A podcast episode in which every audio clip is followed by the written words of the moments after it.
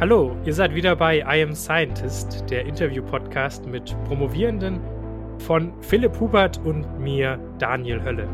Was geht da eigentlich ab an den Unis und wie sieht so ein Forschungsalltag aus? Darüber sprechen wir mit unseren Gästen. Heute ist die Neurobiologin und Wissenschaftlerin Lisa Schmors von der Uni Tübingen bei uns zu Gast. Fun Fact: Philipp und ich sind nie unweit von Tübingen auf der Schwäbischen Alb groß geworden. Philipp, hätten wir diesen Podcast eigentlich auf Schwäbisch aufnehmen sollen? Ja, das hätten wir auf jeden Fall machen sollen. Dann hätten uns zumindest auch die Leute zu Hause mal endlich gut verstanden. Und ich verstehe nicht, was dann in der Wissenschaft so abgeht. Naja, Lisa kommt aus den Neurowissenschaften und erzählt im Podcast davon, wie sie mit vielen Daten und Modellen das Gehirn besser verstehen möchte. Ihre Daten kommen auch von Experimenten mit Mäusen und Lisa schildert uns auch ihre Perspektive zu Tierversuchen. Ja, und wir spielen auch mit Lisa ein kleines Spiel am Ende, das wir jetzt vielleicht mit allen Gästinnen und Gästen, die in den Podcast kommen, ein bisschen spielen möchten, um noch so ein bisschen mehr über sie, auch vielleicht persönliche Meinung zu Dingen zu erfahren, die auch so ein bisschen außerhalb des Forschungskosmos liegen. Also es war wie immer eine sehr schöne Folge, eine sehr informative Folge. Ich fand auch Lisa eine sehr angenehme Gesprächspartnerin und bleibt uns eigentlich nicht viel, also euch viel Spaß zu wünschen für die heutige Folge, oder? Viel Spaß. Also du bist jetzt ja nicht die erste Person, die wir hier im Podcast haben, die in diese Neuroscience-Richtung unterwegs ist. Und ich habe schon immer das Gefühl, dass diese Skills, die man im Bereich Neuroscience lernt, total gefragt sind. Also aktuell. Also es sind ja vor allem so Coding-Skills, also Programmierskills oder auch so Data Science-Skills, die ja auch wirklich also innerhalb der Forschung gefragt sind und bei dem Thema ja auch, aber ja auch außerhalb, glaube ich, ähm, einfach zu den Jobs sind, die in den letzten Jahren auch so am aufstrebendsten waren, sowohl was Gehalt als auch Karrieremöglichkeiten angeht. Ist das auch dein Eindruck? Ähm, ist ein bisschen witzig, dass du das fragst, weil ähm, ich komme ja ursprünglich aus der Biologie. Also ich habe ja im Bachelor ja. Biologie studiert und äh, ein bisschen traurig, aber damals wurde, also da kamen dann in der Vorlesung schon manchmal so Sprüche, naja, äh, wenn das dann mit der Wissenschaft nichts wird, dann werdet ihr eben Taxifahrer, ne? So. Ach, tatsächlich. ähm, ja, ja, tatsächlich. Ähm, das heißt, damals war meine Perspektive, ich kann entweder versuchen, in der Wissenschaft zu bleiben oder ich werde Taxifahrerin. Ähm, und dann habe ich ja festgestellt, dass Laborarbeit für mich gar nichts ist. Mhm. Und dann bin ich ähm, nach Oldenburg gekommen, vor allen Dingen, äh, weil ich dort eben die Möglichkeit hatte, meine Skills einfach so auszubauen, wie ich das wollte. Mhm. Ähm, eigentlich hätte ich damals wahrscheinlich am liebsten einen Master in Machine Learning gemacht, aber ja, mit einem Bio-Bachelor ist das nicht so leicht. Und äh, ich wollte nicht nochmal im Bachelor anfangen mit Informatik. Äh, habe dann einfach geschaut, okay, mal, mal sehen, wie weit ich komme mit meinem Selbststudium. Ähm, habe dann Coursera-Kurse gemacht, ähm, mhm. habe, ah. äh, ja, also diese ganzen Computational Neuroscience-Kurse, die es in Oldenburg gab, gemacht und Programmierkurse und dann vor allen Dingen Forschungsprojekte. Mit meiner Masterarbeit zusammen vier Stück an der Zahl, wo ich nur ausschließlich programmiert habe. Und ähm, dann hat sich meine Perspektive auf, auf die äh, Arbeitswelt komplett verändert, weil ich plötzlich festgestellt habe, ich habe Skills, die sind richtig mhm. gefragt. Mhm. Oh, also ja. ich bin, ich zähle plötzlich zu den Leuten, die sich quasi später aussuchen können, was sie machen. Und das war für mich total neu. Und es ist auch immer noch. Also ähm, mhm. wenn ich mir jetzt überlege, was ich nach dem PhD für Möglichkeiten habe, es ist ein tolles Gefühl. Aber ich ja. weiß eben auch, wie es anders ist. Und das finde ich total schade immer noch, weil ja, ich finde, Wissenschaft ist was Wundervolles und äh, sollte mhm. gut bezahlt sein äh, und ist auch super wichtig, aber es ist eben nicht für alle Wissenschaften gleich. Und das merkt man auch daran zum Beispiel, dass PhD in Mathematik oftmals eine 100%-Stelle bekommt und mhm. jemand in der Biologie froh sein kann, wenn er eine 50%-Stelle kriegt oder 65 vielleicht noch. Aber ja, und in den Geisteswissenschaften sieht es dann ganz dunkel aus und mhm. das finde ich irgendwie nicht okay.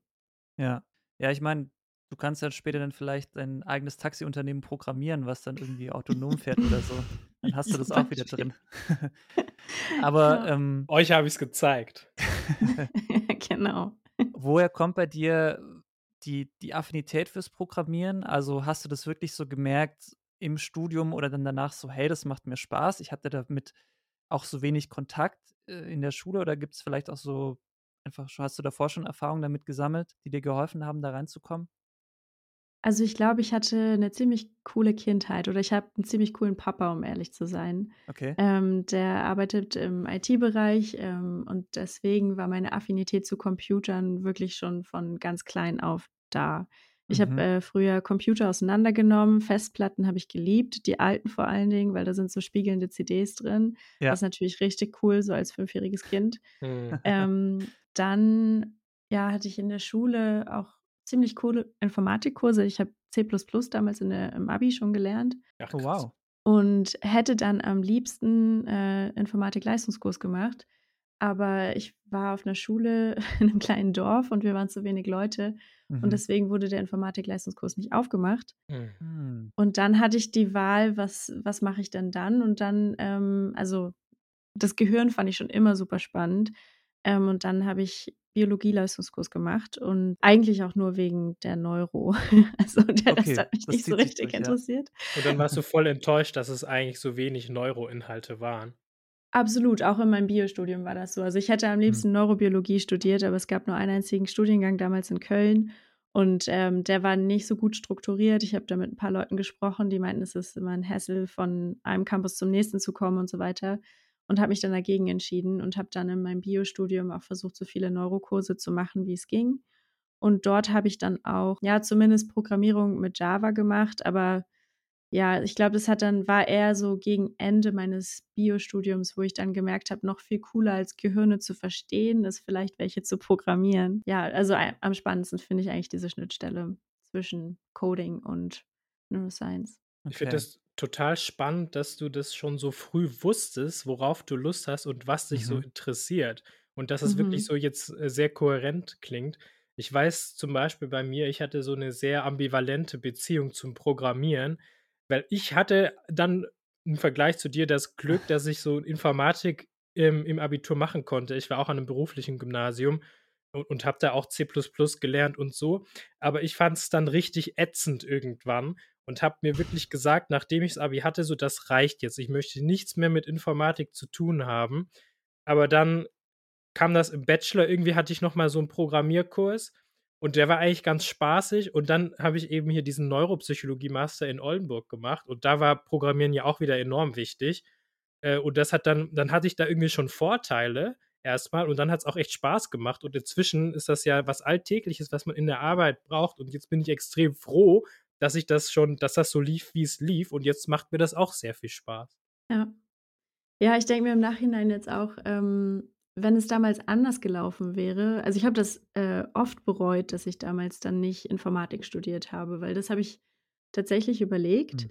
Ähm, und habe es mich dann nicht so richtig getraut, weil ich dachte, die Leute, die dorthin kommen, die hatten bestimmt Informatik-Leistungskurs und dann hänge ich total hinterher. Ist ja jetzt im also, im Nachhinein weiß ich, es hätte Aufbaukurse gegeben und es wäre gar kein Ding gewesen. Aber im Nachhinein denke ich mir, ich wäre wahrscheinlich trotzdem genau an der gleichen Stelle gelandet, wo ich jetzt bin. Also, entweder von der einen oder von der anderen Seite und das ist irgendwie auch schön zu wissen. Ja, das ist schön dargestellt. Also, egal welchen Weg ich gegangen wäre also, ist ja auch für dich voll schön zu sagen das also, es klingt für mich auch so, als würde sich's richtig anfühlen, der Punkt, an dem du grade bist, weil du sagst Mhm, so. „E egal, ob ich jetzt von links oder von rechts dorthin gekommen ist, ich bin froh, dass ich grade hier bin und das passt jetzt auch so für mich.“ Ja, ja, absolut, würde ich so unterschreiben. Und da sind wir ja jetzt auch schon mitten im Thema. Wo bist du denn und was machst du da überhaupt? Also, ich bin momentan in Tübingen, ähm, mache hier mein PhD. Ich bin jetzt in meinem 4. Jahr, also, ähm, ich hoffe, dass ich dieses Jahr noch fertig werde. Und ja, was mache ich? Also, offiziell heißt unsere Gruppe Data Science for Vision Research.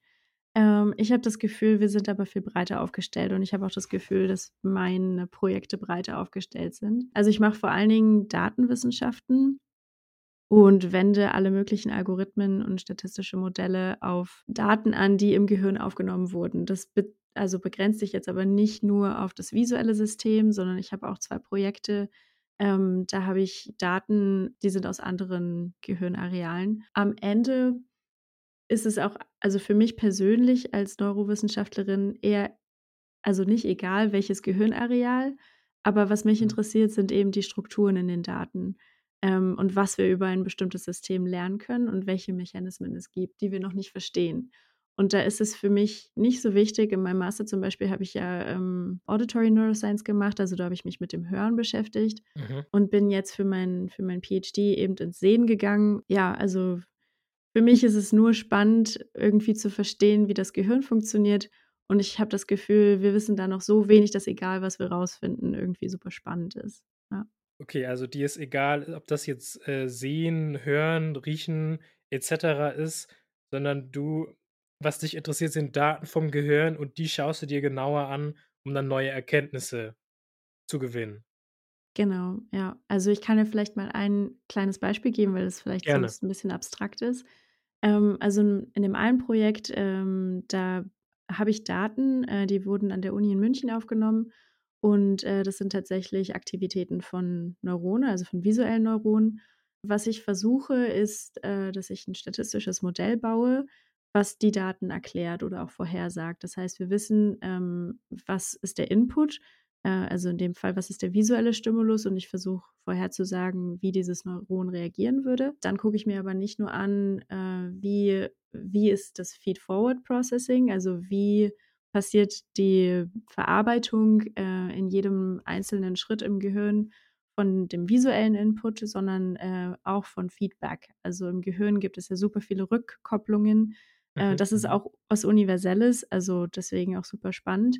Und dann versuche ich eben, äh, zu schauen, wie wichtig ist für das einzelne Neuron, äh, so 'n Rückkopplungssignal, was es aus 'nem anderen Gehirnareal bekommt.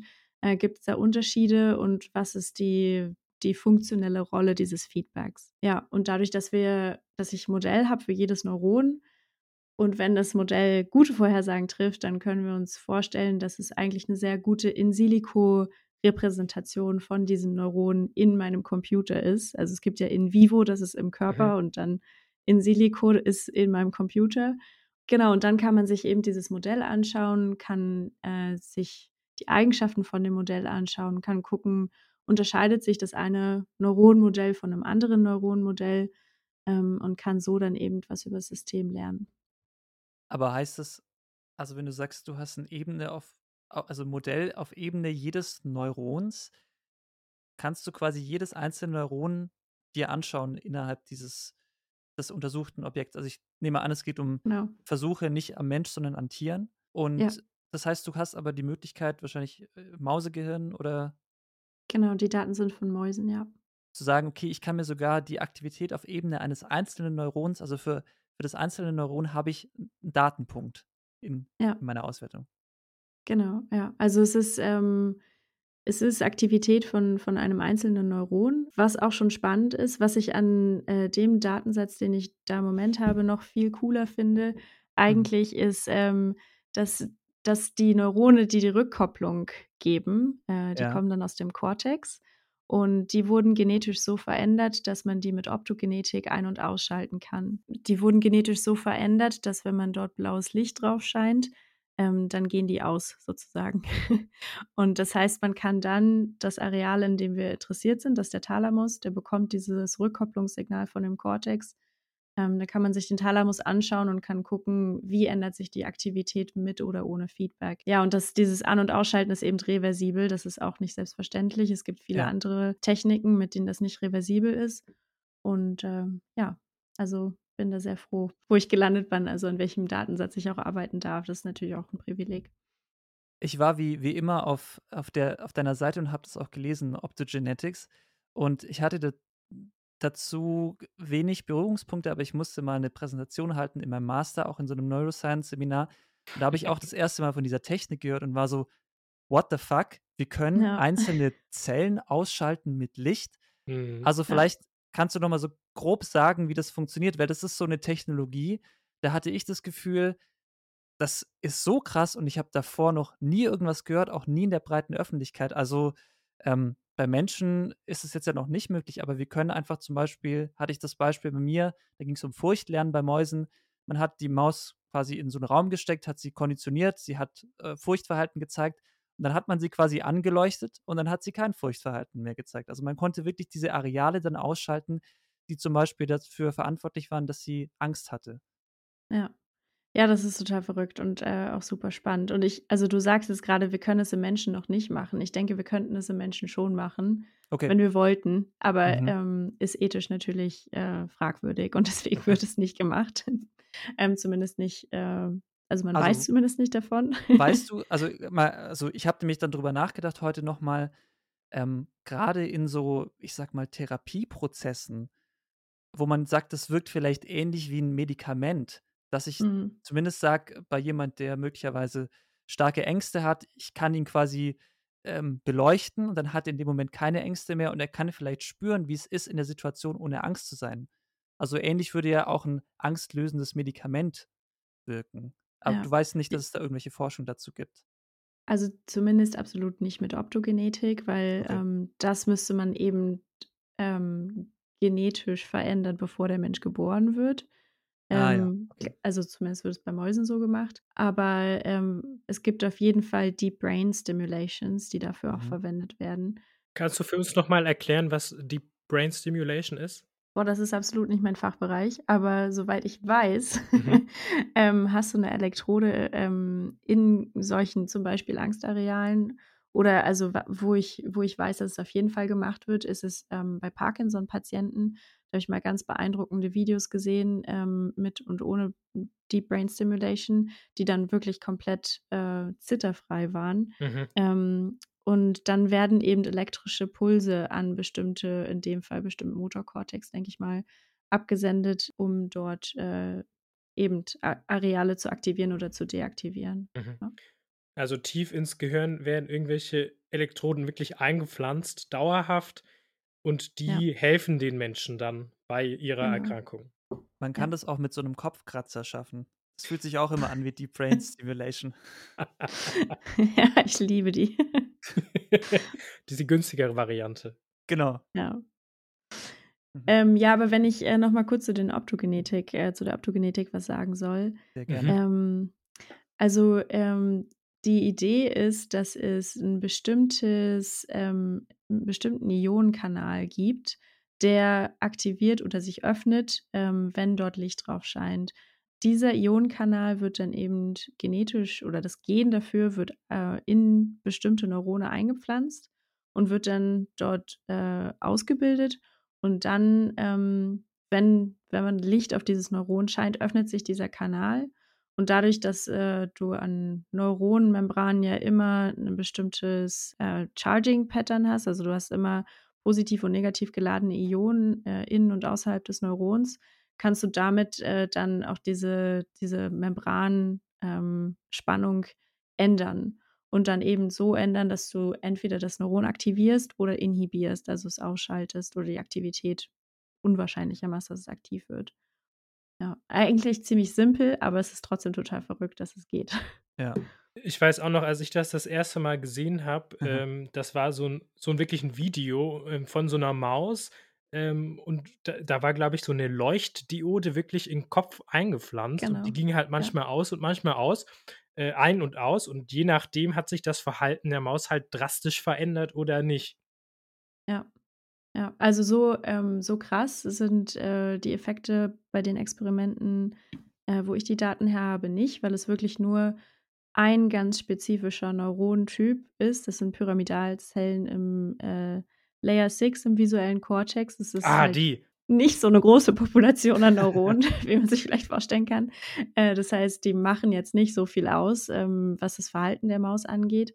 Ähm, aber wir wissen eben, dass genau diese Neurone, äh, die Rückkopplung oder den das Rückkopplungssignal an den Thalamus geben, wo wir die Daten messen. Und das ist schon verrückt, dass man die so spezifisch dann wirklich auch auswählen kann. Mhm. Kannst du beim bei diesem Wort Rückkopplung mal so 'n Beispiel geben, hm, was es 'n bisschen greifbarer macht, wo wo so 'n Prozess 'ne wichtige Rolle spielt? Also, um ehrlich zu sein, spielt es überall in unserem Gehirn 'ne Rolle. Wenn wir jetzt mal beim visuellen System bleiben, äh, kann man sich vorstellen, wir sehen was, dann wird es zuerst von der Retina prozessiert. Die Retina gibt dann die Information weiter an den Thalamus und der Thalamus gibt die Information weiter an den Kortex. Und innerhalb des Kortex hat man dann immer noch mal weitere Verarbeitungsstufen. Und an jeder einzelnen Stufe gibt es Rückkopplung. Also, es gibt sogar Rückkopplung zur Retina zurück. Mhm. Ähm, also ins Auge. Ins Auge zurück, genau. Ja. Das heißt, also beziehungsweise was, was man bis jetzt weiß oder was vermutet wird, was das äh, die Funktion dieser Rückkopplungssignale ist oder dieser Feedback-Signale ist, ähm, dass es zum Beispiel bei Aufmerksamkeit eine ganz große Rolle spielt. Das heißt, ist irgendwas für dich wichtig, lenkst du deine Auf Aufmerksamkeit auf eine bestimmte Sache und dann verändert sich vielleicht auch der Fokus. Äh, also du siehst vielleicht schärfer oder du nimmst mhm. andere Sachen viel besser wahr. Mhm. Und ähm, ich weiß nicht, äh, ob ihr dieses Video kennt. Es gibt ein so ein Video, da sind tanzen Menschen vor einem Vorhang und irgendwann ja. rennt so ein Mensch in einem Affenkostüm Sehr äh, dahinter Video. vorbei. Genau. Wir verlinken es in und, den Shownotes. Ja, ich würde es mir auch gerne nochmal anschauen, weil beim ersten Mal habe ich, ich habe diesen Menschen in dem Affenkostüm nicht gesehen. Aber ja, wenn du dann deine Aufmerksamkeit darauf lenkst, dann nimmst du diesen Menschen plötzlich wahr, äh, mhm. den du vorher nicht wahrgenommen hast. Und da zum Beispiel, äh, das würde nicht funktionieren, wenn du nicht irgendwo einen mhm. Entscheidungsprozess hättest, was ist wichtig für mich und wo muss ich meine Aufmerksamkeit drauf lenken. Da habe ich, hab ich noch eine andere Empfehlung. Es gibt auch so ein ähnliches Video, aber das finde ich noch viel krasser. Ähm, ich glaube, das heißt Who Done It. Das würde ich auch noch mal ja. genau in den Ich kann es auswendig mitsprechen, weil ich das ganz auf den Seminaren zum Thema Wahrnehmung zeige. Ja, das ist, da sieht man also nochmal auf einem ganz anderen Level, wie viel man eigentlich nicht mitbekommt. Ich habe es diese Woche erst gesehen, lustigerweise. ja, lustigerweise habe ich auch diese Woche irgendwo wieder einen Link dazu gesehen für in irgendeiner Gruppe bei der Arbeit. Mhm. Aber Lisa, jetzt hast du ja schon äh, vieles so grob mal angerissen, was du machst. Kannst du für uns nochmal so genauer ein Bild malen, wie das jetzt so äh, wirklich abläuft? Also jetzt, ähm, du, du arbeitest mit Mäusen, nehme ich an. Also daher kommen also die ich Daten. Nicht, ich nicht selber, genau, ich bekomme. Aber die, die, die Daten. Daten. Und wie, äh, was machen die Mäuse bei dir? Du hast gesagt, die schauen irgendwas an. Was schauen die Mäuse an und wie kommen die Daten dann zu dir letztendlich? Die schauen sich das Video ja. mit dem Gorilla an. Fast, fast tatsächlich. Nee, ähm, das ist auch lustig, dass du fragst, weil äh, das ist ein Detail, das vergesse ich ganz oft, wenn ich an den Daten arbeite. Aber ähm, Projekt ist ist es uns vor allen Dingen wichtig gewesen, dass wir versuchen, ähm, so nah an der, an der wirklichen Welt zu sein, wie es geht. Das heißt, die Mäuse sind wach, die können sich bewegen, ähm, mhm. die, also die sind auf so einem Laufrad oder auf so einem Ball, können laufen. Und das Video, was sie sich anschauen, wird bei uns als Natural Movie bezeichnet. Also wir versuchen äh, anders als viele vorhergehende Experimente, ähm, die haben sehr künstliche äh, visuelle Stimulation benutzt, wie zum Beispiel einfach nur so Lichtblitze oder mhm. irgendwelche äh, Schwarz-Weiß-Muster, die von rechts nach links über den Bildschirm laufen. Ähm, ist, bei, ja, ist bei uns in dem Projekt eben das Interessante, äh, was passiert denn mit diesem Feedback, äh, wenn, wenn wir wirklich was haben, was man sich auch vielleicht, also irgendwelche Bewegungen, die in der natürlichen Welt auch ähm, passieren können, Lichtverhältnisse, Kontraste, also sehr divers, also ein sehr, sehr diverser Stimulus. Und das Endziel ist, dass, also da, es gibt noch ein anderes Projekt, ähm, was wirklich in, in die Natur geht und ein Video aufnimmt, wie die Mäuse die Welt wahrnehmen würden. Also die haben da wirklich eine Kamera und rennen durchs Gras und nehmen das dann auch in den ähm, Farbkanälen auf. Also Mäuse haben ja äh, eine andere Farbwahrnehmung, also andere mhm. Farbkanäle als Menschen. Das heißt, mhm. es ist auch eine ganz besondere Kamera. Das ist bei mir jetzt noch nicht der Fall. Äh, bei mir ist das Video noch in Schwarz-Weiß. Und äh, dann war die Frage, gut, was, was gibt es denn vielleicht schon? Weil wir haben diese Videos noch nicht. Mhm. Ähm, mhm. und es gibt ja super viele Hollywood-Filme. Das heißt, die Videos, äh, die die Mäuse jetzt schauen, sind ähm, Hollywood-Filme, also so Videoclips. Die sind zusammengeschnitten aus dem neuen Star Wars zum Beispiel. Äh, Mad Max ist dabei. Ja, oh mein Gott. ja, und das ist auch was, was ich oft vergesse. Aber das, ähm, ja, das ist der, das ist tatsächlich der visuelle Stimulus, ja. Zeig dir doch wenigstens die alten Star Wars-Filme.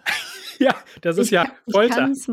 Ich kann es mal, mal als äh, Anmerkung anbringen, ja. genau. Ähm, und dann werden die Daten in, in München äh, aufgenommen und äh, werden dann in eine Datenbank geladen, an der habe ich auch mitprogrammiert. Äh, das da wollte ich noch ganz kurz einhaken, jetzt be bevor mhm. die Daten fertig sind. Also die Mäuse gucken diese coolen Filme äh, mhm. und, und da werden jetzt auch Gene an- und ausgeschalten, während die das gucken. Also, was ist die, die Idee oder die Erwartung hinter dem Experiment? Genau, also ähm, die Gene werden nicht an und ausgeschaltet, aber die Neurone werden an und Die ausgeschaltet. Neurone. Ähm, also das Feedback quasi oder das Rückkopplungssignal. Äh, und was wir, was wir äh, untersuchen wollen, ist diese funktionelle Rolle, die das Feedback im Gehirn hat. Also Mhm. Äh, was passiert, wenn, wenn es an ist? Dann baue ich ja ein statistisches Modell von den Neuronen. Mhm. Ähm, wie sieht das aus und was passiert, wenn wir das Feedback ausmachen? Was ändert sich Okay. dann?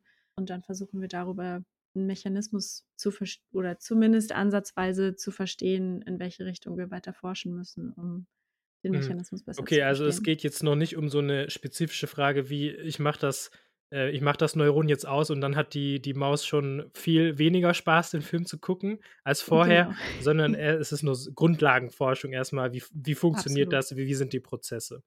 Okay. Absolut, ja. Also Es war, dann, eigentlich wissen wir noch gar nicht, was dort passiert, ja. ja, die Daten werden hochgeladen. Genau, ja, in der Datenbank. Und also finde ich total toll, weil äh, in allen Forschungsprojekten, in denen ich vorher gearbeitet habe, lagen die Daten dann irgendwo rum. Es war sehr schwierig, manchmal dann die zu sortieren. Gerade wenn man wirklich große Mengen an Daten hat, ähm, ist so eine Datenbank Gold wert. Und ich habe, Mhm. bevor ich den PhD angefangen habe, nicht mit Datenbanken gearbeitet. Und mittlerweile liebe ich es. Also es ist einfach, ich Mhm. glaube, auch für jemanden, der so sehr strukturverliebt ist, sind Datenbanken einfach klasse. Mhm. Ähm, genau, und ja, dann äh, sind die Daten, also zunächst müssen die Daten erstmal gespike-sorted werden. Ich weiß nicht, ob euch das was sagt, aber wenn du die Elektrode im Ich Gehirn glaube, so habe ich äh, meine DVDs auch angeordnet im Regal. ja, nicht alphabetisch, sondern Nee, nach Spikes. ja. Ich habe meine DVDs nicht so angeordnet. Vielleicht kannst du es mir erklären, was es ist. Genau, also ähm, wenn du die Elektrode im Gehirn hast und ähm, die Signale misst. Dann ist es noch nicht eindeutig zuzuordnen, welches Signal von welchem Neuron kommt.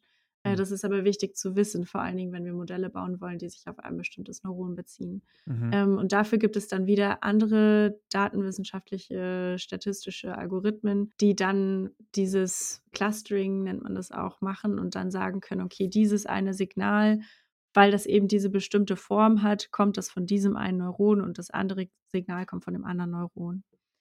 Okay, Ähm, mhm. verstehe. genau. Und dadurch haben wir dann am Ende vielleicht 30 Neurone von einem Experiment, aber da wirklich die Aktionspotenziale. Ähm, Okay. das heißt, es ist zeitlich sehr, sehr hoch aufgelöst dann. Mhm. Wie misst man denn die Aktivität von einem einzelnen Neuron? Über die Spannungsänderung. Also am Ende misst du die Spannungsänderung ähm, an der Membran. Ja, wenn die Spannungsänderung eine bestimmte Form hat, dann sprechen wir von einem Aktionspotenzial. Okay. Wie ist denn, wo du es jetzt schon mal so angesprochen hast, deine Einstellung zu solchen Tierversuchen oder generell zu, zu Forschung mit Tieren? Hast du da, hast du da eine Meinung, eine Perspektive? Mhm. Also finde ich super schwierig. Ähm, ich lebe vegetarisch. Ich war lange Zeit auch vegan, Mhm. ähm, weil ich eben nicht nachvollziehen kann, dass wir äh, für ein Schnitzel ein Tier töten. Ich weiß aber, dass bestimmte Sachen sind einfach noch nicht möglich, ähm, ohne auf Tiermodelle zurückzugreifen. Mhm. Und für mich ist dann auch so ein bisschen die Frage, es gibt ja viele Experimente, die dann auch zum Beispiel an Drosophila, an der Fruchtfliege gemacht werden. Ist Mhm. vielleicht Mhm. ein bisschen mehr vertretbar. Dann, ich weiß nicht, eine, eine Fliege hat vielleicht jeder schon mal totgeschlagen. Eine Nicht Maus nur einmal. nicht. Also da Ja. ist definitiv ein großer Unterschied. Was, was ich schwierig finde, ist, selbst wenn wir jetzt verstehen, wie die Mechanismen in der Fliege funktionieren, was sagt uns das dann am Ende über unsere eigenen Gehirne? Und das ist ultimativ leider das, was mich am meisten interessiert. Und da sind Mäuse einfach ja systemisch viel, viel dichter an Menschen als Fliegen. Mhm. Äh, trotzdem ist es natürlich so, dass alle Experimente, die in Deutschland gemacht werden, sind ähm, unter einer super strengen Kontrolle. Da gibt es das Regierungspräsidium, was was auch bei uns an der Uni oder bei uns ähm, in, in, äh, im Institut öfter mal unangekündigt vorbeikommt und dann die Labore checkt ähm, und auch guckt, dass jeder, der die Experimente macht, auch dazu berechtigt ist, diese Experimente zu machen. Man muss ja da auch Tierversuchskurse machen und so weiter. Mhm. Mhm. Also ja, es ist eine super schwierige Frage und würde es ohne gehen, würde ich das definitiv bevorzugen. Mhm. Ähm, aber ich glaube, bei einigen Fragen, die wir noch haben über das menschliche Gehirn, geht es einfach leider nicht ohne Tierversuche. Das klingt jetzt aber auch so, dass deine Arbeit Also wir hatten ja schon einige Gäste, die immer irgendwie entweder im Labor arbeiten mit ähm, Klienten, sage ich mal, also Leute, die irgendwo hinkommen. Aber so wie es bei dir klingt, ist es so, dass deine Arbeit wirklich eigentlich nur an Daten ist, oder? Mhm. Ja, ja, aber Weißt das ist auch super. Also, das wollte ich auch Ja, ja, ja, ja, okay, verstehe. Aber so, wenn man jetzt, äh, genau, wenn man einfach vielleicht so den Eindruck hat von den Folgen davor oder auch ich persönlich als Psychologe, dann denkt man immer, ja, ich muss die Daten irgendwie gewinnen oder meine Promotion besteht auch daraus, dass ich irgendwie Daten erfasse. Aber deine Arbeit besteht einfach, also jetzt mal platt gesagt, daran, dass du an einem Rechner sitzt und Daten, also dass du programmierst und Daten auswertest Ja. und daraus Modelle erstellst. Ja, also ich kann mir vorstellen, dass es total langweilig klingt. Ich hatte, ähm ich habe mal, äh, einmal 'n Freund mit ins Labor gebracht, ähm, den Steffen. Daniel, du kennst den auch. Ja, Äh, liebe Grüße. mal besucht. Ja, Grüße Falls gehen das hört. Steffen. Der kennt ja also der kennt ja auch Neuroscience-Labore, die sehr fancy aussehen, äh, wo Mhm. Experimente stattfinden. Mhm. Ja. Äh, und als er dann zu uns ins Labor in Anführungsstrichen kam, war er so 'n bisschen underwhelmed, weil es standen halt überall einfach nur Computer und nichts weiter. Mhm. Mhm. Wo sind die Äh, Blutegel? Wo sind die. Tiere? Genau. Wo ist Wo der FMRT-Scanner? Ja. ja, äh, experimentelle S Setups irgendwie. Ja, ähm, aber und das finde ich auch total interessant eigentlich, weil für mich ist es absolut nicht langweilig. Mhm. Ja, Ähm, verstehe ich. ich kann ich kann mein Mo Modell niemandem zeigen, aber es existiert. Es existiert im Code und es ist super interessant, ähm, was passiert, wenn ich was anderes reingebe, was kommt bei raus? Was ist, wenn ich eine Kleinigkeit ändere? Mhm. Ähm, das ist natürlich, wenn ich wenn ich die Modelle programmiere, aber auch die Datenanalyse an sich. Also, ich habe Daten, wenn ich da drauf gucke, ergeben die erst mal überhaupt keinen Sinn. Und dann mache ich damit was, wende 'n bestimmten Algorithmus an und und Mhm. plötzlich entwickelt sich 'ne Struktur und also Datenvisualisierung ist auch was, was mir super viel Spaß macht. Ähm, Oh ja. da gibt es mehrere Methoden. Zum Beispiel, wenn du sehr hoch also high dimensional, hochdimensionale oder vieldimensionale Daten hast, äh, dann kann man zum Beispiel diese Dimensionalität reduzieren und nur noch auf auf 2 Dimensionen versuchen, irgendwie darzustellen.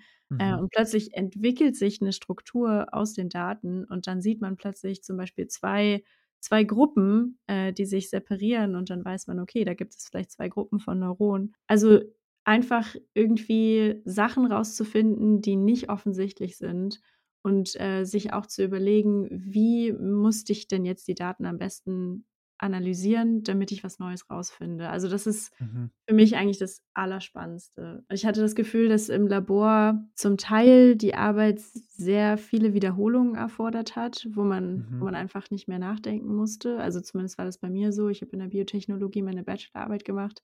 Da war super viel Pipettieren dabei. Das war Mhm.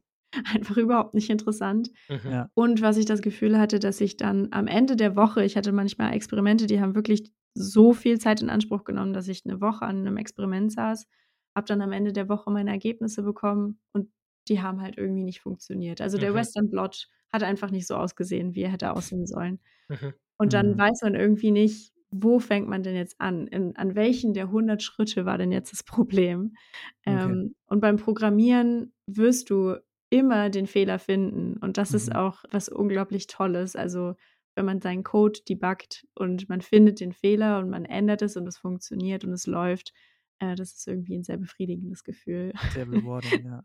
Ja, deswegen finde ich's absolut auch nicht langweilig, ähm, auch wenn es von außen irgendwie wahrscheinlich langweilig aussieht, wenn ich den ganzen Tag nur am Computer sitze. Also, damit bist du das exakte Gegenteil von mir, weil dieses ewige Rumgraben in den Daten, das ist was, was ich echt nicht mag. Also, Ja? ich ich möchte das immer schnell abschließen, immer dieses noch noch mehr aus den Daten ziehen, noch mehr verstehen.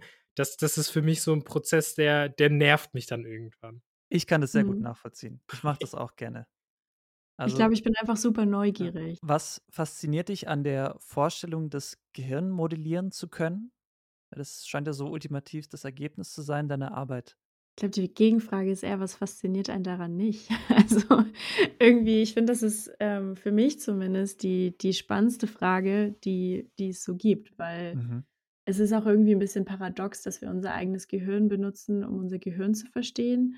Ja. Aber also, irgendwie, ich weiß nicht, für mich ist das ich will das halt unbedingt wissen. Ich will wissen, wie sich Gedanken formen und ich will wissen, Mhm. ähm, wie Bewusstsein entsteht. So, das sind natürlich die ultimativen Fragen. Ich, ich bin nicht besonders hoffnungsvoll, dass das gelöst wird, ähm, solange, solange ich noch lebe. Wahrscheinlich nicht. Aber dazu ein kleines Stück mit beizutragen, finde ich einfach super spannend. Und ich glaube, ich kann mir momentan nicht wirklich was Spannenderes vorstellen, als, Mhm. als daran irgendwie weiter zu forschen, ja. Schön. Ja. Kannst, kannst du mal die Leute, die wirklich gar keine Berührungspunkte mit Programmieren und Modellieren haben, Grüße gehen raus an meine Mutter. An meine liebe auch. Grüße, ka kannst du die mal versuchen mitzunehmen, wie das tatsächlich abläuft, wenn du so ein Modell entwickelst? Also, was machst du da ganz konkret? Wie sieht das aus, wenn du sagst, du veränderst ein paar Sachen am Modell? Äh, wie muss man sich das vorstellen und wie gewinnst du am Ende dann Erkenntnis daraus? Wenn man wenn man 'n ganz leichtes Beispiel nennen möchte, dann könnte man sich zum Beispiel vorstellen, man hat irgendwie ein Neuron, das feuert mit, keine Ahnung, 20 Hertz. Also, das 20 Mal in der Sekunde Mhm. hat es ein Aktionspotenzial. Das heißt, wir sagen, es hat 'ne Aktivität von 20 Hertz.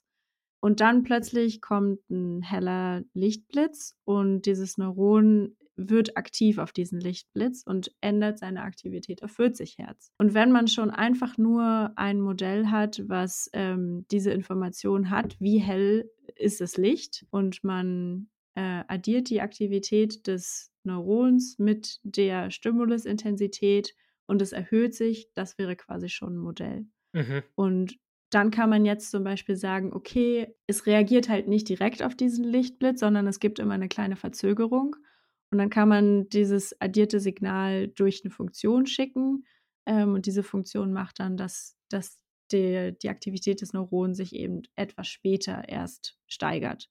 Äh, das wäre dann 'n Modell, was 'n bisschen komplexer ist. Ja, und dann kann man eben verschiedene Funktionen ausprobieren. Das meinte ich mit, man ändert eine kleine Sache und Mhm. dann guckt man, ob die Daten, die am Ende bei dem Modell rauskommen, äh, ob die dann vielleicht besser die Aktivität von den Neuronen erklären, die wir tatsächlich messen. Also, das ist dann vergleicht ihr am Ende, das, äh, kommt bei meinem Modell raus, das ist wirklich so gemessen worden an der Maus.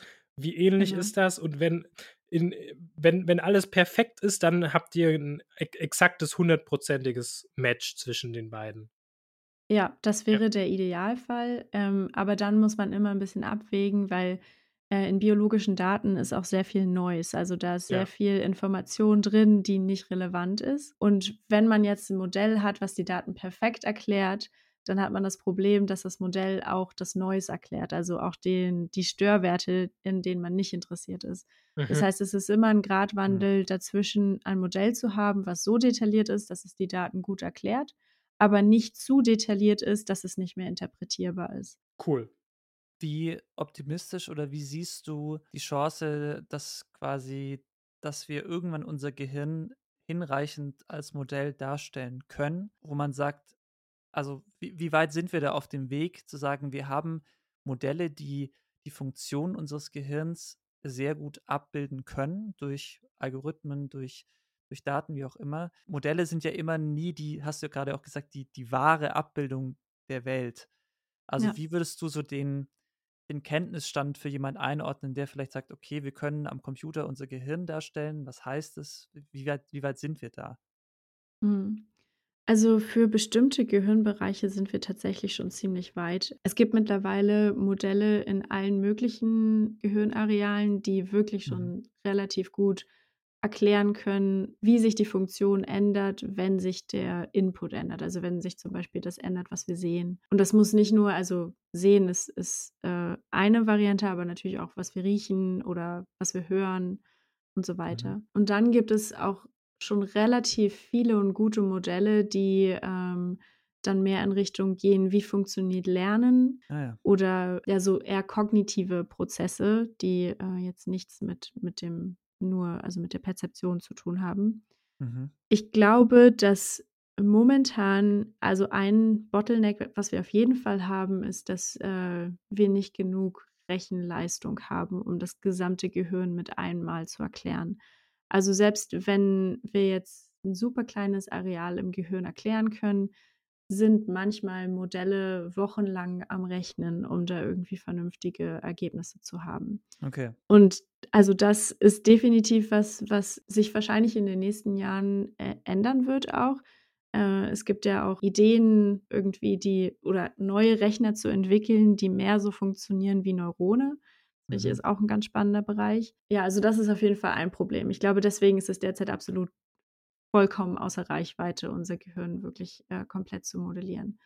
Ähm, Okay. ansonsten ist mein Gefühl, dass ich glaube, dass wir einfach noch nicht die Mathematik haben, die wir bräuchten, um Gehirne zu erklären. Also ähm, mittlerweile geht es ja sehr viel in so Population Coding. Das heißt, wir gehen davon aus, Information wird nicht von einem einzelnen Neuron repräsentiert, sondern von einer Population von Neuronen. Mhm. Und äh, da kommt man dann ganz schnell in Richtung dynamische Systeme, nichtlineare Systeme. Mhm. Und mein Gefühl ist, dass wir zum Teil dort einfach noch nicht mal die Mathematik haben, um die Sachen so zu analysieren, wie wir sie analy analysieren müssten. Mhm. Und ich glaube, dass, dass es dort in Zusammenspiel mit anderen Bereichen, also zum Beispiel auch mit, gehen ja ganz viele Physiker auch in die Neurowissenschaften, weil, weil Ja. ganz viel von so dem, was man im Physikstudium lernt, eben super hilfreich ist, ähm, um Systeme zu erklären und das Gehirn ist am Ende auch nur ein System. Ja. Und deswegen, ja, ich glaube, dass die Neurowissenschaften auch an so einer spannenden Schnittstelle sind, wo irgendwie jeder was dazu beitragen kann. Biologen, Physiker, Informatiker, Mhm. Psychologen, also Mhm. Philosophen. ähm, Philosophen, ja, genau. Du, du hast mich eben erinnert, als du gesagt hast, dass bei manchen Systemen ähm, wissen wir schon ganz gut, was abgeht. Es gibt doch diese eine Studie äh, mit den Hollywood-Schauspielerinnen. Kennst du Mhm. die? Die, dass wir ein Großmutterneuron haben, was aktiv wird bei bestimmten Hollywood-Schauspielern. Genau, vielleicht äh, hast du die besser im Kopf als ich und kannst sie nochmal erklären. Also ich, ich weiß nur noch, dass ich mitgenommen habe, dass es ein Jennifer Aniston-Neuron in uns gibt. Ja, ich glaube, es gibt auch ein Daniel-Neuron und jetzt äh, auf dieser Podcast-Folge gibt es auch ein Philipp-Neuron in meinem Gehirn, weil eben das so ist, dass äh, die Features oder die Sachen, die wir sehen, die werden immer weiter verarbeitet, von Stufe zu Stufe, wie ich das vorhin erklärt habe, also von der Mhm. Retina zum Thalamus zum Cortex.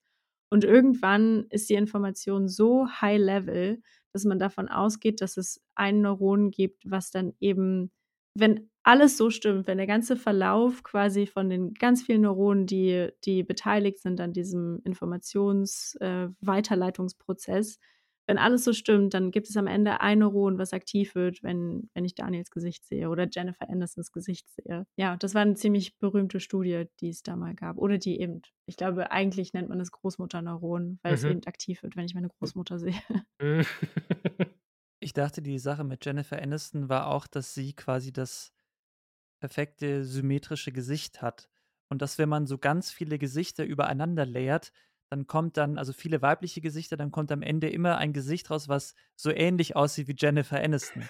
Also in Ja, diesem Zusammenhang habe ich sie äh, mal in der Wahrnehmungsforschung, habe ich diese Studie gehört. Ja, das kann auch gut sein. Ja. Das ist mir nicht bekannt. Also vielleicht wird Jennifer Aniston für jede neurobiologische Erklärung herangezogen, weil sie sich immer ganz gut eignet dafür. Eine Frage, die ich noch spannend fand, war, was in deiner Forschung hilft dir Dinge in deinem Leben, also außerhalb des Labors, vielleicht klarer zu sehen oder zu verstehen? Also kannst du so Inhalte, die du jetzt in deiner Forschung auch lernst oder über zum Beispiel dich mit Systemen beschäftigst, hilft dir das manchmal auch im Privatleben oder einfach außerhalb ähm, Dinge besser zu verstehen? Oder hattest du manchmal den Moment, dass du denkst, ach, das erinnert mich an meine Forschung und ich kann mir damit auch so ein bisschen was, was herleiten? Ja, total. Also ich glaube, dadurch, dass ich jetzt so viel in der Statistik arbeite, Mhm. also gerade wenn wir jetzt an die Covid-Zeiten denken zum Beispiel, war, glaube ich, für viele Menschen sowas wie ein falsch positiver Test irgendwie oder was Mhm. bedeutet es, wenn man jetzt eine, eine Rate hat oder ähm, also Fakten und statistische Zahlen irgendwie äh, zu interpretieren. Mhm. Da definitiv, da glaube ich, habe ich einen großen Vorteil. Aber ich glaube dann auch, ähm, so wenn es zu Missinformationen geht, äh, weil ich eben dadurch, dass ich selber Statistik mache, weiß, dass es ganz wichtig ist, dass man lieber zehnmal genau hinguckt, Mhm. ähm, dass das, was man jetzt rausfindet und selbst wenn man eine Signifikanz am Ende rausfindet, Mhm. dass es ganz wichtig ist, nochmal nachzudenken, was sagt uns das denn jetzt eigentlich? Und Mhm. obwohl es signifikant ist, ist das jetzt trotzdem auch relevant für uns. Mhm. Ähm, Mhm. weil ich glaube, dass da Fakten oftmals auch sehr falsch interpretiert werden und weitergetragen werden und in den Medien aufgebauscht werden. Ja, und also das bezieht sich eigentlich auf jegliche, ähm, auf jeglichen Bereich von unserem Leben. Also auch wenn wir jetzt an den Klimawandel denken ähm, und gerade super aktuell Lützerath, Mhm. dann ist ja zum Beispiel da auch dieser Deal, dass, dass sie trotzdem irgendwie den Kohleausstieg rechtzeitig machen. Aber wenn man sich die Daten anguckt, sieht man halt, dass viel mehr Kohle in der Zeit abgebaut wird. Und am Ende, also am Ende kommt es halt anders rüber, wenn Politiker die Zahlen beschreiben, als die Zahlen eigentlich aussehen. Ich glaube, Mhm. das ist was, was ich definitiv gelernt habe, dass man da hundertmal nochmal genauer nachgucken muss, ob die Sachen wirklich so sind und dass Missinformation super gefährlich ist. Mhm. Also vielleicht auch so ein bin ja auch statistisch ausgebildet, vielleicht noch ein bisschen basic, aber ich selbst mir gelingt es natürlich nicht immer so kein Gefühl zu zu Zahlen zu haben, sondern immer das löst was in mir aus. Ich finde es auch ganz spannend, eigentlich so diese Wechselwirkung aus statistischen Ergebnissen und Zahlen und ich bin dann auch immer direkt so, ähm, begeistert und schaue mir das dann gerne an. Und wenn ich da mal nachdenke, okay, so wie du es auch beschrieben hast, was heißt denn das Ergebnis in der Konsequenz? Und wenn Mhm. man das vielleicht auch mal so verhältnismäßig dann umrechnet, also so, ah ja, da steht jetzt eine Zahl, irgendwie 20-fach erhöhtes Krebsrisiko. Aber Moment, also was heißt es denn? Wie sind überhaupt die, die Standardzahlen? Man merkt, okay, das hat eigentlich gar nicht so eine große Auswirkung. Ähm, ich finde, das ist wirklich eine Fähigkeit, die heutzutage auch mit der Informationsflut, glaube ich, sehr, sehr wichtig ist. Da auch so ein, Ja. Nicht direkt zu sagen, dass die Zahl löst direkt irgendeine Handlung in mir aus, sondern nochmal nachvollziehen zu wollen, wo kommt eigentlich die Zahl her und was heißt es tatsächlich auch für mich und mein Leben jetzt konkret. Mhm. Absolut, ja. Und ich finde, das müsste eigentlich noch viel wichtiger sein. Also ich glaube, so Mhm. Desinformation und Missinformation umzugehen und auch zu erkennen, äh, ich finde irgendwie, das, das müsste viel wichtiger sein, vor allen Dingen in der digitalen Welt, in der wir heute leben. Mhm. Auf jeden Fall. Ich habe mich noch gefragt, wenn der, der, Kern deiner Arbeit darin besteht, wirklich am Computer zu arbeiten, zu programmieren, zu modellieren, hast du dann irgendeine gute Arbeitsroutine für dich gefunden, dass du sowas auch einen ganzen Tag über durchhalten kannst? Oder fällt dir das eh so einfach und begeistert dich so viel, dass das, dass die Zeit verfliegt wie Im Flug. im, im Flug? Ähm, das kommt so ein bisschen darauf an, was ich mache, äh, und wie spannend es gerade wirklich ist. Also, ich habe definitiv Tage, da bin ich im Tunnel, da fange ich irgendwie morgens an zu programmieren und, ähm, kriege noch nicht mal mit, dass es plötzlich Zeit für Mittag ist und, äh, dann gehe ich zum Mittag mit meinen Kollegen und setze mich danach ran und programmiere weiter. Äh, das kommt definitiv auch vor. Das ist so ein ich weiß nicht, was man das vergleichen kann, aber vielleicht gibt es auch Leute, die irgendwie Aktivität haben, die sie sehr fesselt. Also, mir ist das manchmal beim Computerspielen auch passiert oder, äh, keine Ahnung, beim beim Zeichnen oder es Mhm. also, keine Ahnung, es gibt ja manche Ja, dieser, Aktivitäten, dieser die ziehen Zustand des einen Flows ist das, glaube ich. ja, so genau, die ziehen einen so in den Ja. Tunnel rein und, äh, solche Tage habe ich definitiv. Ähm, dann gibt's aber auch Tage, die die sind zäh und da habe ich irgendwie nicht so richtig Lust auf das, was ich jetzt programmieren muss, in Anführungsst äh. Sachen, die gemacht werden müssen, ähm, die jetzt aber nicht super spannend sind. Was mir da hilft, ist eigentlich, dass ich also, ich brauche morgens dann meistens ein bisschen, um in den Flow zu kommen. Dann hilft es mir manchmal auch erst mal, äh, zu lesen. Also, wenn ich wenn ich 'n Paper lesen muss oder will, dann, äh, mache ich das immer direkt morgens, weil ich da Mhm. am schnellsten bin, äh, Mhm. ist mir Ja. aufgefallen.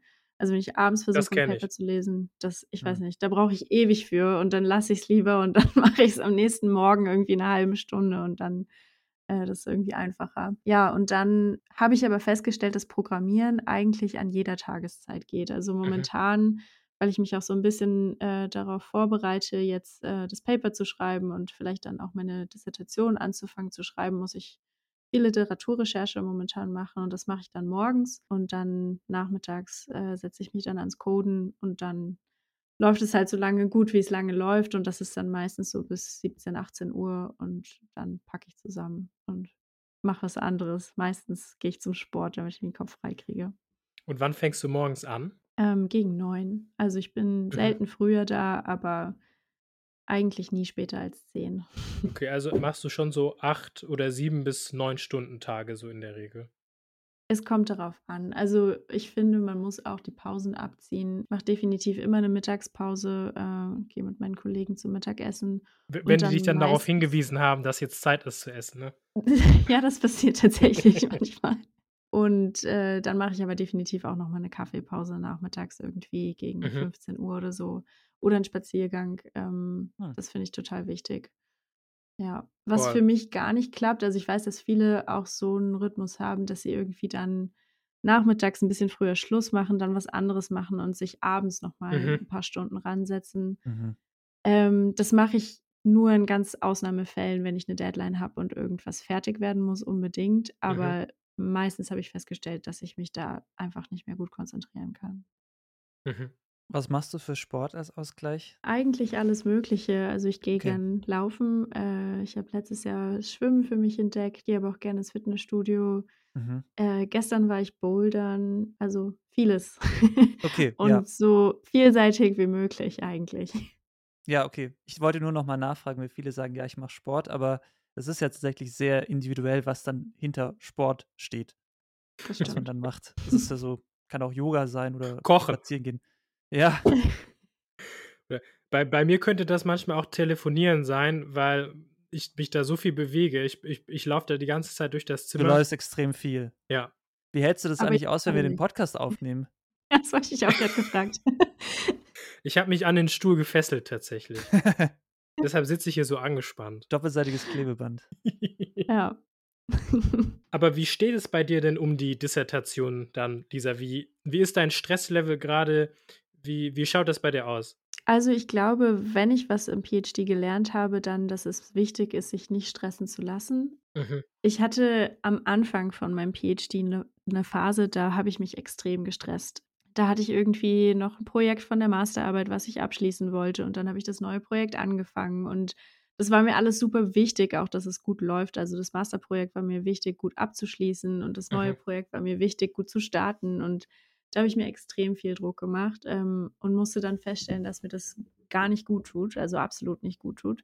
Da habe ich auch viel zu viel gearbeitet. Ähm, das habe ich dann definitiv in in der Zukunft auch geändert. Und mittlerweile habe ich das Gefühl, selbst wenn es super stressig ist ich hatte letztes Jahr um Weihnachten oder vor Weihnachten auch noch mal so 'ne Phase, hilft es mir total zu wissen, das ist jetzt nur 'ne Phase und es wird wieder besser und, Mhm. ähm, mein Leben hängt nicht davon ab. Also, es klingt so bescheuert, ja, aber ich glaube, jeder, Mhm. der, ähm, PhD macht oder gemacht hat, der kennt dieses Gefühl, dass man denkt: „Wenn ich das jetzt nicht hinbekomme, dann ist irgendwie mein Leben vorbei.“ Mhm. Und, äh, das ist einfach kein gutes Gefühl und da habe ich irgendwie geschafft, mich stimmt. 'n bisschen von frei zu machen, dass man eben auch Ja. sein sein Selbstwertges Gefühl nicht so davon abhängig macht, ob das Projekt jetzt gut Mhm. läuft oder nicht. Insofern würde ich sagen, ist mein Stresslevel momentan eigentlich sehr entspannt, aber auch, glaube ich, weil ich 'n 'ne sehr tolle Forschungsumgebung habe. Also, Mhm. ähm, ich muss wirklich sagen, dass mein mein Betreuer, mein Doktorvater mir keinen Stress macht. Natürlich gibt es Deadlines, aber er weiß, glaube ich, auch, dass ich sehr ehrgeizig bin und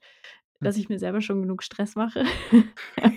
Und da wird auf jeden Fall von außen nicht noch zusätzlich Stress aufgebaut. Das ist super hilfreich. Dann denke ich mir eigentlich, ich ich bin auch jemand, der gerne schreibt. Also, ich habe jetzt auch irgendwie keine keine Panikattacken davor, dass ich jetzt irgendwie 'n Dokument schreiben muss, äh, was 100 Mhm. Seiten lang wird, äh, sondern Mhm.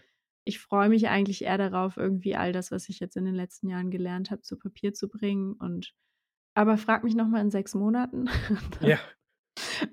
bin ich vielleicht 'n bisschen gestresster, was das angeht. Ja, mal sehen. Aber ich glaube, Ausgleich zu haben, ist total wichtig. Ähm, Voll. ja, dass man eben weiß, dass es nicht nur die Arbeit ist, ähm, die das Leben ausmacht, sondern eben auch Freunde und Hobbys und Family. Ja, ich sage den Leuten auch immer, vielleicht ist 'n ganz gesundes Mindset, um, ähm, den Doktor zu machen, so in erster Linie sicher zu sagen: „Es ist 'n Job erst mal und für den werde ich Mhm. bezahlt.“ Und selbst wenn am Ende jetzt kein Doktor bei rauskommt, aus so vielen Gründen, die es da geben kann, dann ist das ja immer noch okay, weil ich wurde ja bezahlt für die Zeit. Ich habe 'n Job gemacht und das ist jetzt an sich keine verschwendete Lebenszeit. Man hat trotzdem viel gelernt, ähm, und man kann dann weiterziehen und eben was was anderes machen. So viel Druck baue ich mir dann, glaube ich, auch gar nicht auf. Also, ich denke, das es wird schon alles irgendwie und ähm, ich weiß nicht, wir, wir sind eben auch ein sehr großes Labor. Das heißt, ich, ich sehe, die Leute promovieren alle irgendwie. Also Mhm. Es läuft, jedes Projekt läuft mal gut und mal nicht so gut. Ähm, Mhm. Und man, man reicht irgendwie mal ein Paper ein und es wird abgelehnt. Dann wird es vielleicht nochmal abgelehnt und vielleicht wird es sogar nochmal abgelehnt. Aber am Ende promovieren die Leute bei uns im Labor alle. Ja, und dann, dann denke ich mir so, eigentlich kann ja quasi gar nichts schief gehen. Und ich glaube, das, das nimmt einem den Druck dann vielleicht auch ein bisschen raus. Ja. Möchtest du denn dann auch in der Forschung bleiben danach? Das ist eine sehr gute Frage. Mhm. Ähm, also ich, ich möchte auf jeden Fall gerne Forschung machen. Ich merke, dass, dass mir das totalen Spaß macht und ich, ich noch nicht, also fertig bin. Ich weiß nicht, ob man damit jemals fertig ist, aber ähm, auf jeden Fall habe ich nicht das Gefühl zu sagen, ich, ich habe die Nase voll und irgendwie interessiert mich das alles nicht mehr, sondern ich, ich habe auf jeden Fall immer noch diesen, diesen Forscherdrang und diese Neugier und dann ist es ja aber so, wie Philipp auch schon gesagt hat, äh, dass, dass es mittlerweile sehr viele Jobs gibt, auch in der Industrie, äh, in denen man die Möglichkeit hat zu forschen und sogar Grundlagenforschung zu machen. Mhm. Mhm. Ähm, das heißt, für mich ist der wichtigste Bestandteil von meinem zukünftigen Job, dass ich, dass ich irgendwie Forschung machen kann. Mir ist sehr wichtig, dass ich in Zukunft auch coden kann. Programmieren macht mir super viel Spaß. Mhm. Und ja, dann stellt sich natürlich so ein bisschen die Frage, möchte ich irgendwie versuchen, an der Uni zu bleiben äh, oder möchte ich in die Industrie wechseln? Und da bin ich bis jetzt noch nicht wirklich klar. Also ich glaube, es gibt sehr viele coole Postdoc-Optionen, die ich mir definitiv auch vorstellen könnte. Es gibt aber, Mhm. glaube ich, auch sehr coole Optionen in der Industrie, die ich mir auch vorstellen könnte. Was ich mir momentan nicht vorstellen kann, und vielleicht ändert sich das auch irgendwann nochmal, aber ich kann mir im Moment nicht vorstellen, wirklich so lange den Weg an der Uni zu gehen, bis man vor der Entscheidung steht, sich für eine Professur zu bewerben. Weil ich glaube, als Prof muss man am Ende, oder muss man nicht, aber übernimmt man am Ende viele Aufgaben, die nicht mehr wirklich was mit Forschung zu tun haben. Also man ist sehr viel in universitäre Politik involviert, man macht sehr viel Lehre, Mhm. ähm, man managt Leute. Äh, ja, am Ende ist es eigentlich eine Managerposition. Mhm. Und ich weiß nicht, ob ich darauf Lust habe. Man macht, glaube ich, sehr wenig Forschung noch selber. Und das finde ich total schade. Ja. Absolut. Welche Kurse gibst du? Also was kann ich bei dir lernen, wenn ich jetzt an der Uni Tübingen wäre? Äh, Statistik. Okay. Wir haben jetzt äh, gerade im Wintersemester den Statistikkurs. Ja. Mhm. Und letzte Woche habe ich über ANOVA gesprochen. Okay. Also wirklich so für die äh, Psychologiestudierenden oder für wen ist es dann? Ähm, ja, unter anderem auch, aber ähm, das ist äh, für den Masterstudiengang bei uns an der Uni Neural Information Processing und dann aber auch, ja, also das ist auch Molekularbiologen sitzen da auch drin, Behavioral, Mhm. also Verhaltensbiologen mit sehr diversen Backgrounds. Also wir haben auch Psychologen, genau. Und das ist so ein Statistikkurs, der quasi alle abholen soll und auf einen Stand bringt. Okay. Ich habe noch eine letzte Frage, die ich mir so überlegt hatte, wenn man in den Neurowissenschaften arbeitet. Ähm, gab es bei dir äh, so eine so eine Vorannahme oder so eine Art Mythos, den du den du vor vorher hattest, bevor du jetzt in den Neurowissenschaften wirklich promoviert hast und jetzt wirklich 4 Jahre da drin gearbeitet hast, was sich als absoluter Unsinn herausgestellt hat? Ja, ich habe was Gutes. Und es ist eigentlich auch also ich ich weiß gar nicht tatsächlich, ob das jetzt erst im im Batch äh, im im PhD war, äh, wo mir das noch mal klar geworden ist. Aber dadurch, dass ich ja vorher in der Hörforschung gearbeitet habe, ähm, als ich dann im im PhD, äh, aufs visuelle System gewechselt habe, habe ich mich dann natürlich noch mal intensiver damit beschäftigt. Wie funktioniert Sehen denn eigentlich? Wie sind denn die Mhm. einzelnen Stufen? Und habe mit der Retina angefangen und war dann irgendwie total perplex, dass die Retina so aufgebaut ist, dass die Photorezeptoren eigentlich hinten sitzen. Also da, wo das Licht drauf kommt, das sind nicht die, also die Mhm. Retina kann man sich auch wieder vorstellen wie eine Hierarchie an, an Signalverarbeitungsstufen. Die Mhm. Photorezeptoren sind die erste Stufe und dann kommen irgendwelche Zellen noch zwischendurch und am Ende kommen e eben die, die Ganglienzellen, die, die machen den Sehnerv aus. Und irgendwie hatte ich immer das also ja, hatte ich halt immer gedacht, dass äh, wenn das Licht aufs Auge trifft, dann sitzen zuerst die Photorezeptoren ganz außen sozusagen und dann kommen die Zellen, die dazwischen sitzen und dann kommt der Sehnerv. Aber so ist es gar nicht, sondern die Photorezeptoren sitzen innen, also im, näher am Gehirn und die, der Sehnerv, der sitzt quasi da, wo das Licht als erstes auf, äh, auf die Retina trifft. Und das heißt, das Licht muss erst durch diese ganzen Zellschichten durch zu den Photorezeptoren, mhm. wird dann wieder verarbeitet Richtung Augenausgang und dann mhm. hat man ja den Sehnerv, der durch die Retina wieder zurückgeht und wieder dann ins Gehirn geht. Irgendwie biologisch und evolutionär gesehen hat es für mich absolut keinen Sinn ergeben, warum das. Wir könnten viel heller sehen. Theoretisch, ja, genau. Wenn das Licht nicht erst durch unsere ganzen Zellen durch müsste, um dann wieder rausgespiegelt zu werden. Äh, ja, ja, total verrückt. Philipp, du hattest ein Spiel vorbereitet. Ja, wir machen das das erste Mal mit dir, wenn du Lust hast, dass wir so ein kleines Spiel machen. Ähm, dachten wir, dass wir dir so ein paar Begriffe zu werfen und du kannst für dich nochmal einfach aus deiner Perspektive so ein bisschen einschätzen, ist das overrated, ist das underrated oder ist es auch genau richtig bewertet, so wie es einfach gesehen wird? Also vielleicht okay, so aus. Bin gespannt auf die so Begriffe. Aus, genau, einfach so aus deiner Sicht, ähm, wie Humus. du zu den, zu den Sachen stehst, ist natürlich. Wäre jetzt ein gutes Beispiel. Was würdest du zu Humus sagen? Underrated, tatsächlich. Ja. Ich liebe Humus. Voll ich underrated. Nicht, also ich habe Humus ist wirklich was, was immer in meinem Kühlschrank ist. Das sollte die neue Menschen, Butter sein irgendwie. Voll, ja. Also ich würde bei Humus sagen, es ist genau richtig geratet, weil inzwischen ist der Hype irgendwie schon angekommen. Okay. Also es ist jetzt kein Geheimtipp mehr. So für mich, aber subjektiv. Also du siehst, es ist, es ist subjektiv. Okay, Spiel verstanden. Daniel, du ja. hast auch was vorbereitet, oder? Ja, ähm, da muss ich kurz die Frage, äh, Lisa, warst du schon mal auf der Burg Hohenzollern?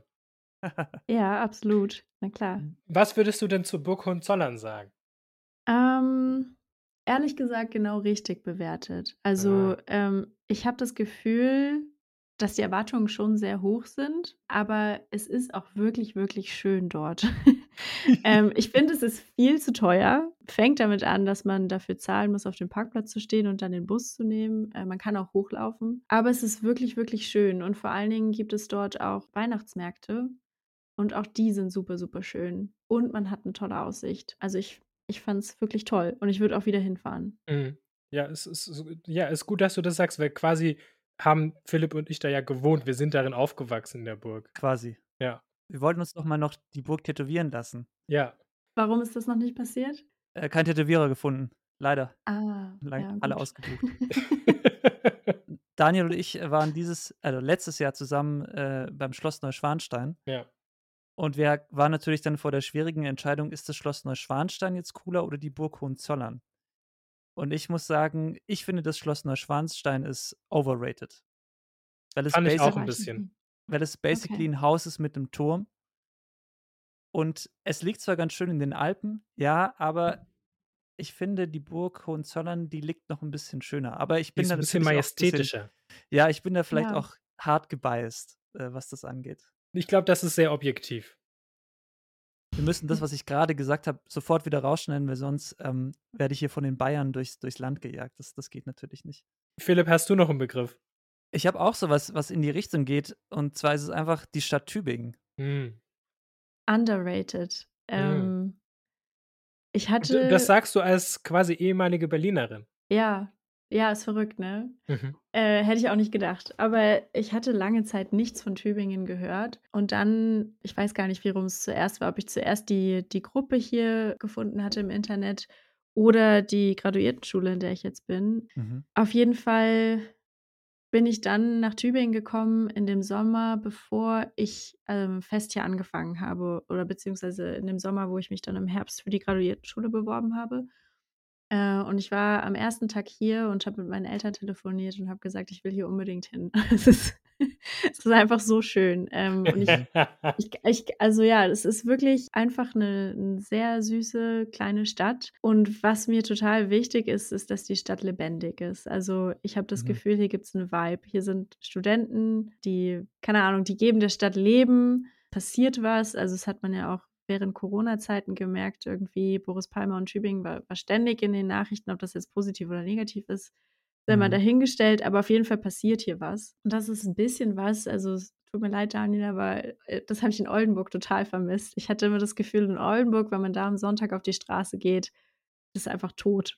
da ist Mhm. irgendwie nichts los. Finde ich toll. Ja, und mich hat es total gestört. Also vielleicht auch, weil ich aus, aus Berlin Ja. dann kam und äh, da, das war mir irgendwie zu wenig, zu wenig los. Ja, und dann äh, hat Tübingen aber auch so von der Umgebung her total viel zu bieten. Also die Schwäbische Alb ist direkt dran. Ich liebe es mittlerweile, dass ich mit dem Fahrrad überall hinfahren kann. Ähm, Das ist Mhm. mir früher nie aufgefallen, aber in Berlin ist man eine Stunde in öffentlichen Verkehrsmitteln, bis man mal irgendwo Mhm. ankommt. Ja. Und dann muss man auch wieder zurückfahren. Das heißt, man ist zwei Stunden von, von der Tageszeit in öffentlichen Verkehrsmitteln. Und wenn man von Tübingen eine Stunde unterwegs ist, dann ist man in Sigmaringen. Hey. Oder in Stuttgart. Ja, Stuttgart Also, geht auch. falls, falls man dann mal das Gefühl hat, irgendwie nach, nach Großstadt, dann kann man auch nach Stuttgart fahren. Aber ich finde auch kulturell, also Tübingen hat, obwohl es so klein ist, hat es Museen, es hat Kinos, es hat Boulderhallen. Ja, jetzt auch als ich mit dem Schwimmen angefangen habe, wir haben zwei Schwimmbäder und das Freibad. Und ich habe das Gefühl, eine Stadt mit der Größe äh, in, in Brandenburg, wo ich ja aufgewachsen bin, Mhm. hat das definitiv nicht. Also Mhm. irgendwie ist Mhm. Tübingen total kondensiert und immer busy, aber du kannst ja halt auch die Ruhe nehmen, wenn du in die Natur gehst. Ah, Wir halten also fest, Tübingen ist das Berlin der Schwäbischen Alb. Könnte man so sagen, ja. Philipp, hast du noch einen letzten Begriff für uns? ja. Microsoft Excel. Completely overrated. Okay. ähm, also ich habe ja vorhin erzählt, dass mein Papa mich schon ganz früh an Computer rangeführt hat. Mhm. Das Problem an der Sache ist so ein bisschen, er ist halt so ein Computer-Nerd, dass ich mein ganzes Leben lang Linux benutzt habe. Das heißt, wenn ich mich an einen Windows-Computer ransetze, ich weiß noch nicht mal, wie man den ausschaltet. Also ich, ich weiß nicht, wie man in das Menü kommt, um den Muss ja, glaube ich, Wasser auszuschalten. drüber schütten oder so. ähm, also ich fühle mich dann immer wie so eine Oma und deswegen Mhm. habe ich auch so mit den ganzen Microsoft-Programmen total wenig Berührung gehabt. Ich benutze halt LibreOffice statt Word, heißt es so. Ne? Ja. ähm, Und äh, statt Excel äh, den LibreCalc. Ich glaube, es gibt viele Programme, mit denen man die gleichen Sachen machen kann wie in Excel. Und was ich auch dazu sagen muss, also ich glaube, man hat in der Schule ja schon auch gelernt, wie man so ein paar Plots machen kann, Grafiken machen kann in Mhm. Excel. Ja, das sieht halt nicht schön aus, ne? Also Geht besser. da bin ich auch Ja. äh, sehr, sehr froh, dass ich, ja, dass ich programmieren kann und, Und da nicht zeichnen. auf Excel. Manchmal auch zeichnen. ähm, und da nicht auf Excel zurückgreifen muss. Wie seht ihr das so? Ja, auch overrated. Ich habe die Frage aber deshalb gestellt, weil es gibt manchmal so Leute, die, die ich kenne, die trotzdem noch so überrascht viel dann in Excel machen und sagen, ja, diese, diese Schritte mache ich immer in Excel und ich auch nicht mehr so ganz verstehe, warum. Natürlich ähm, ist es, wenn man sich so ein bisschen mit Data Science auskennt, glaube ich, gar keine Frage, aber ähm, es ist einfach so ein Programm, was für viele noch so ein useful Tool ist, um irgendwie Daten zu bereinigen oder so, die das gar nicht Mhm. mehr über Mhm. Programmierung machen, sondern das dann in Excel machen. Und äh, deshalb dachte ich, passt es ja vielleicht, aber für mich auch overrated seit einigen Jahren sowieso. Ja. Gut, dass wir das geklärt haben. Also Sponsoring von Microsoft klappt schon mal nicht, Daniel. Das muss, dessen müssen wir uns jetzt klar sein. Das war aber auch übrigens das Einzige, was ich in meinem Informatikunterricht gelernt habe, im Gegensatz zu euch, nämlich wie formatiere ich ein Word-Dokument. Das war so meine. Ja, das meine, ist auch eine Kunst. Ausbildung. Ja, das, das ist auch eine Kunst. ja, cool. Lisa, vielen Dank, dass du bei uns zu Gast warst. Ja, war mega schön. Ja, Hat mich total gefreut, ja. Vielen Dank. Hat sich eher angefühlt wie ähm, ein Gespräch unter Freunden. Oh, das ehrt uns natürlich. das ehrt uns wirklich. Ja, ja, wir wünschen dir noch viel Spaß äh, mit den ganzen guten Brezeln auch, die du in Tübingen hast. Die sind in den Ärmchen knackig und äh, der Rest. Das ist wichtig. So eine Ja. gute Butterbrezel ist So halt nämlich. wichtig. So Oder, nämlich. oder Hummusbrezel geht ja auch. Philipp schüttelt jetzt den Kopf und. ich glaube, wir hören an der Stelle da besser mal auf. Ich habe jetzt Hunger Gut. auf Hummus. Guten Tja, Appetit. Hast du welchen im Kühlschrank, ist die Frage. Leider nein. Aber ich ärgere mich, dass ich keinen äh, mir georganisiert habe. Ich war heute einkaufen. Ja, viel Erfolg für deine weitere Promotion und ähm, vielleicht schaffen wir es auch mal irgendwie so ein Update zu machen über die ganzen Leute, die wir interviewt haben, wo sie gerade stehen.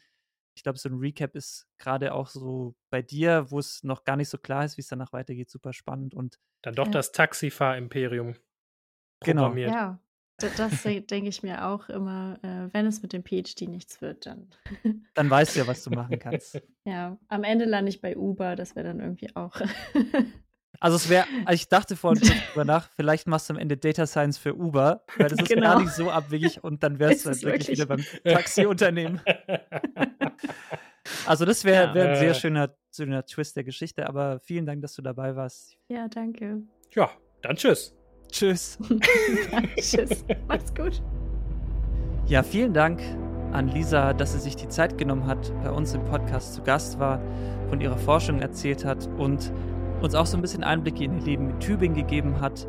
Und ähm, wir bedanken uns ganz herzlich bei ihr. Wenn ihr sie kontaktieren möchtet, findet ihr alle Infos sowie alle weiteren Infos zur Show in unseren Show Notes. Wir freuen uns auch immer, wenn ihr uns Kritik schickt, Anregungen, wenn ihr auch selbst im Podcast mal zu Gast sein wollt oder jemand kennt, der bei uns reinpassen würde. Also basically jeder, der in der Forschung irgendwie tätig ist, dann schreibt uns gerne. Und wir wünschen euch eine gute Zeit. Bis zum nächsten Mal und sagen auch an dieser Stelle nochmal Tschüss. Auf Wiedersehen.